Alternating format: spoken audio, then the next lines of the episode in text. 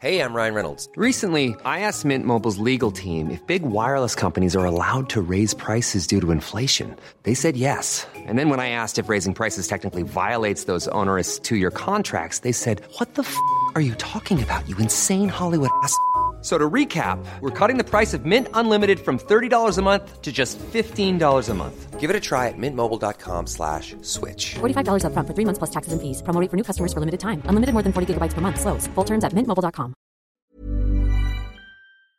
Eh, rápidamente, vamos a eh, Tamaulipas. Este, tenemos en la línea telefónica al diputado Gerardo Peña Flores, que es presidente del Congreso local allá en Tamaulipas y por lo tanto pues una figura central en este tema. Eh, diputado Peña Flores, muy buenos días. Buenos días, Ignacio. Un gusto saludarte a ti y a tu importante auditorio. Feliz fin de semana. ¿Qué tal, diputado? Muy buenos días. Bueno, pues sabemos que está ocupado, así es que vamos directamente a las preguntas. Eh, Usted sabe que se ha girado una orden de aprehensión contra el gobernador Francisco García Cabeza de Vaca y pareciera que ya no hay mucho que hacer desde el punto de vista político. Ustedes, como, como Congreso local, con, con su soberanía, ¿qué es lo que están previendo? ¿Qué escenario ven que es el que ocurra con más posibilidad?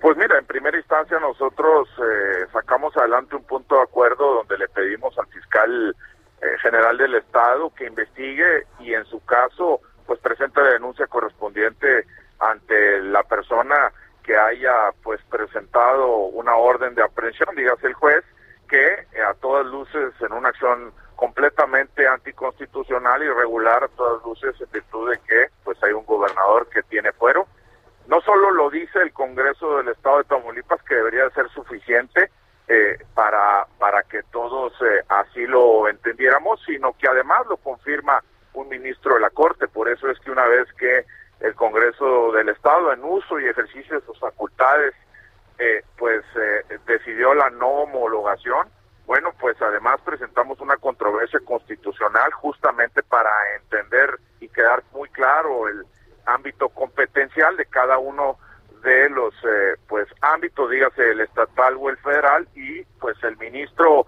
coincide en sus considerandos, en su motivación y fundamentación de lo que fue resolutivo, que el gobernador mantiene fuero y que no prejuzga y que en caso de que hubiera algún tipo de responsabilidad, esta pudiera ser, pues por decirlo de alguna manera, perseguida hasta en tanto concluya su encargo. Por eso es que no ha lugar a que hubiere o pudiera haber alguna orden de aprehensión. Y además presentamos otra controversia constitucional justamente pues para que la Corte se eh, pronuncie en el sentido de lo que nosotros entendemos algo completamente irregular, que es una orden de aprehensión en caso de que ésta exista.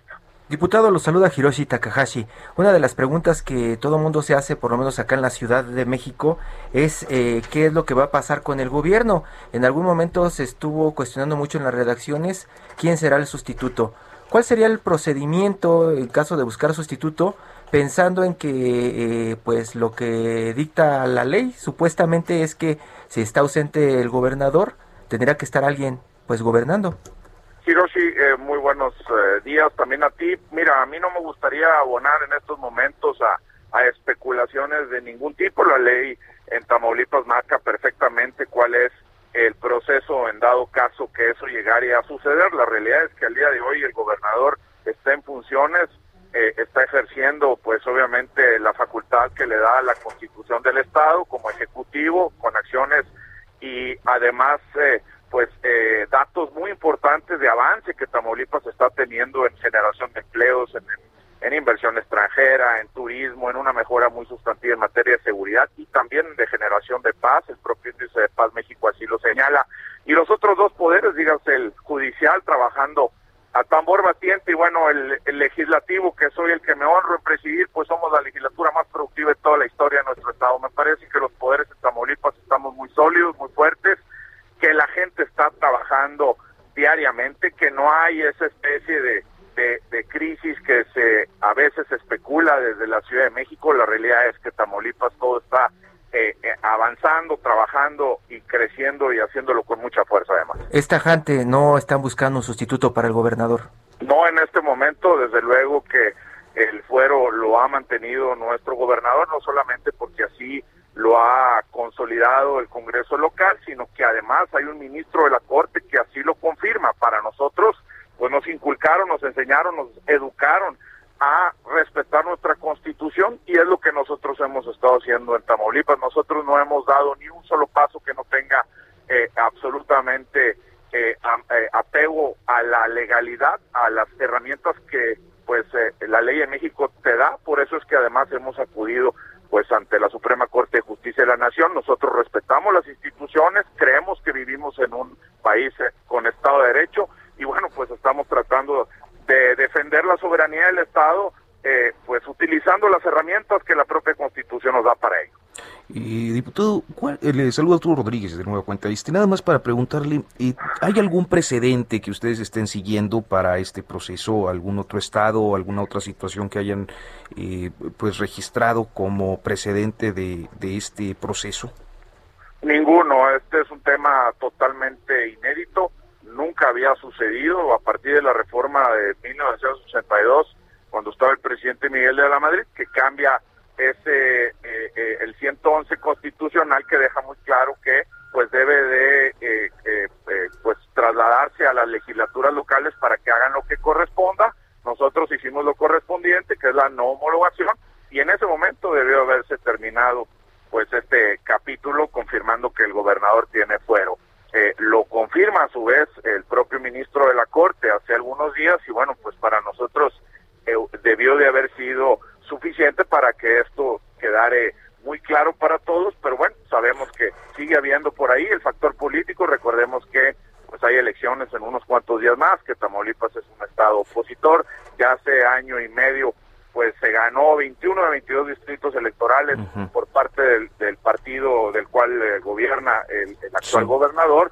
Y bueno, me parece que es algo que también está ahí y que pues eh, a unos días de la elección, pues sí, es, es, es altamente o llama la atención mucho que se haya activado un tema así a unos cuantos días de un proceso electoral tan importante.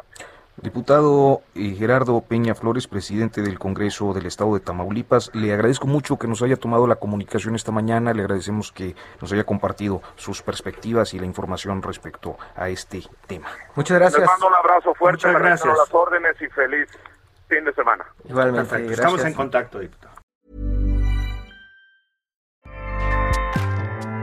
ACAST powers the world's best podcasts. Here's a show that we recommend.